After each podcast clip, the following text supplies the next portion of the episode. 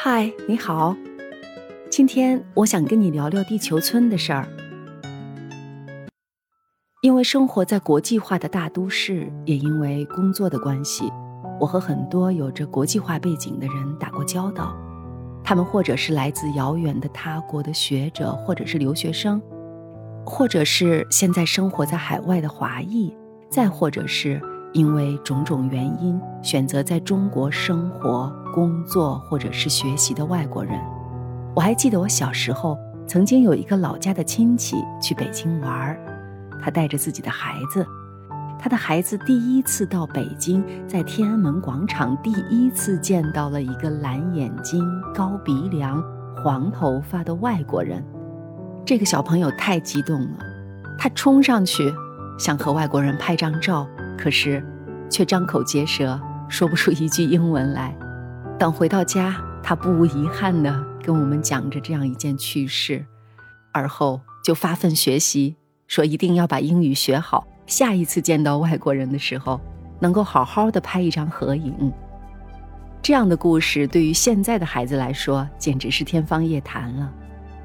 不管你生活在大城市还是小城市，外国人的面孔。都应该不是那么陌生了。我在读书的时候，同门有一位传奇般的人物，他是个美国男生，他比我们大几岁，可是他汉语说的比很多中国人都要溜得多，还会说几句上海话。后来听同学们八卦说，他是在美国读书，拿了学位之后去了台湾，在那儿也收获了一段很浪漫的爱情。后来他来了上海。非常非常认真的读了个博士，还在读书的时候，有一次他给我们几个发微信，说今天是他的生日，要请我们一起去吃饭，不过是 A A 制。那一次我没有去。听说他后来和朋友在新天地开了一间酒吧，我想过一段时间跟他聊聊。第二个故事是一个法国妹子。他来中国交换学习一年之后，又回到法国完成了学业。之后，他来到上海，和朋友一起开了一家文化创意公司。我们也在网上聊过几次。第三个小故事：英国小哥硕士毕业后选择在上海打拼，做了一名网红。前一段时间有一部电视剧《赘婿》很流行，那么在中国，在上海。一个外国人来做上门女婿，做赘婿，又会是什么样的感受呢？回头我们可以去问问。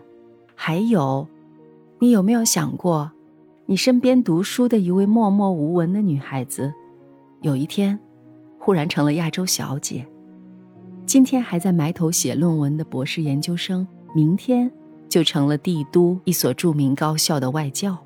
这样的故事很多很多，也许你会想知道。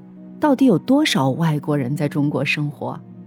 二零一九年一月，《解放日报》援引国家外国专家局的统计显示，在上海工作的外国人的数量是二十一点五万，占全国的百分之二十三点七，居全国首位。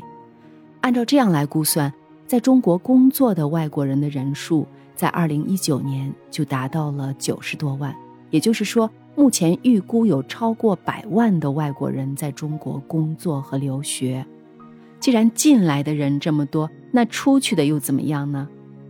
根据国家移民管理局二零二零年一月公布的数据，二零一九年全国边检机关检查出出境人员六点七亿人次，同比增长百分之三点八。教育部公布的数字又显示。二零一九年，我国出国留学人数总数为五十四点四五万人，同期来华留学生的规模突破了四十四万人。二零一九年在华留学生生源国家和地区总数为二百零五个，创历史新高。前十位生源国稳中有变，依次是韩国、美国、泰国、巴基斯坦、印度、俄罗斯。印度尼西亚、哈萨克斯坦、日本和越南，回头我们的村民故事里面一定少不了来自这些国家的村民。所以你可以看得到，现在的世界来来往往，人们不停的进出，就像是从村子的东头到西头，或者从这个村子到那个村子一样的便利。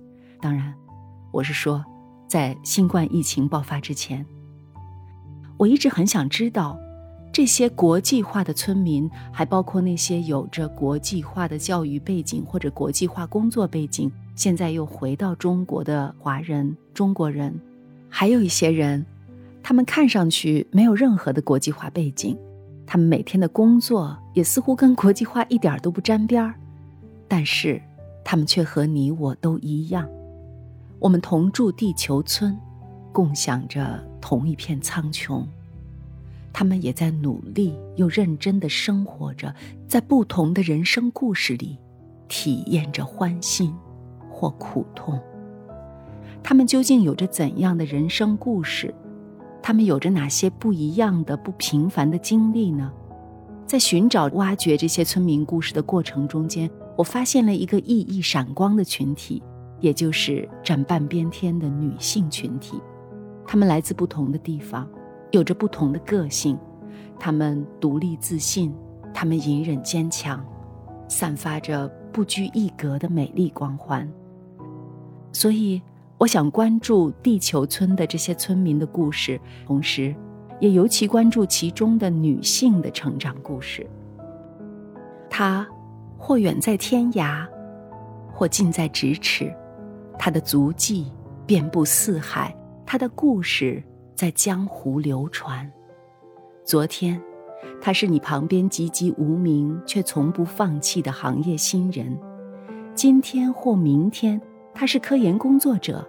医生、教师、作家、画家、律师、记者、编剧、导演、影评人、策展人，他们是海外大学代表，或者是创业者或咨询顾问等等。来听听他们的故事，让我们的心灵更加柔软、温暖、自由而坚强，让人生更充盈、富足。智慧和快乐，当然了，地球村也离不开那个同样重要的他，也同样，我们也希望请那一半他也讲讲他们的故事。我和我的朋友们在地球村村民故事的会客厅，期待您的到来，也欢迎更多的地球村村民来做客，带来更多的新鲜有趣的事情。谢谢您，欢迎您关注和订阅我的节目。我是元音，再见。